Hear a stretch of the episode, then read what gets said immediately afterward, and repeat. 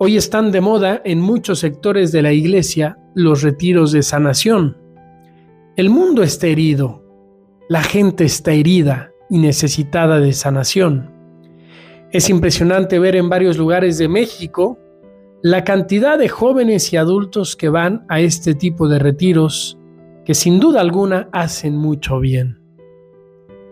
Hace unas semanas escuché a un padre que dirige estos retiros decir en una homilía, si quieres sanar, busca sanar a los demás, porque es sanando a otros como tú serás sanado. Me quedó muy marcada esta frase y ahora que leía la lectura de la misa de hoy me daba cuenta de que ya el profeta Isaías lo había dicho. En otras palabras, pero lo había dicho. Esto dice el Señor cuando renuncies a oprimir a los demás y destierres de ti el gesto amenazador y la palabra ofensiva, cuando compartas tu pan con el hambriento y sacies la necesidad del humillado, brillará tu luz en las tinieblas y tu oscuridad será como el mediodía. El Señor te dará reposo permanente. En el desierto saciará tu hambre y dará vigor a tu cuerpo Serás como un huerto bien regado, como un manantial cuyas aguas no se agotan.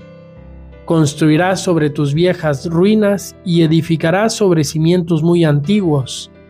Te llamarán reparador de brechas y restaurador de hogares destruidos. Quisiera invitarles a que profundicemos en este pasaje de Isaías. Comienza diciéndonos lo que hay que hacer no oprimir a los demás, desterrar el gesto amenazador y la palabra ofensiva, compartir el pan con el hambriento y saciar la necesidad del humillado.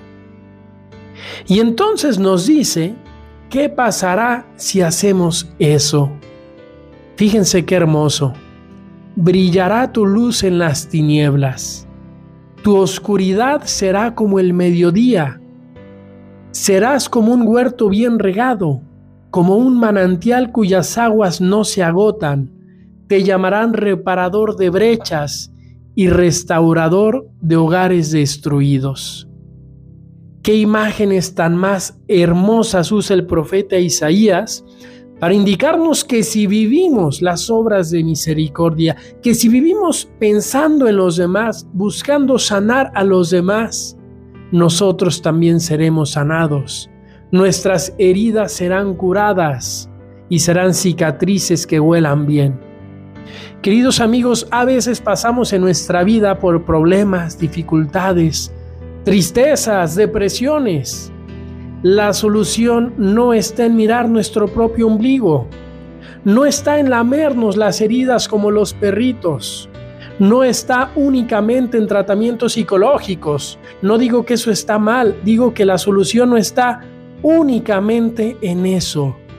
La solución está en levantar la mirada de nosotros mismos, de nuestros, problemas, de nuestros problemas y dificultades y comenzar a ver a los demás, comenzar a ver a quien tenemos a nuestro lado, a quien también esté herido, lastimado, salir de nosotros mismos para ayudar a los demás porque es sanando a otros como seremos nosotros también sanados. Que esta cuaresma, queridos amigos, sea un tiempo para vivir para los demás, para vivir esas obras de caridad, esas obras de servicio, esas obras de misericordia que son a veces a través de una mirada, a través de un gesto, a través de una palabra, que Dios va a ir inspirando en nuestro corazón si cada día al levantarnos le pedimos que nos ilumine para poder vivir de esta manera.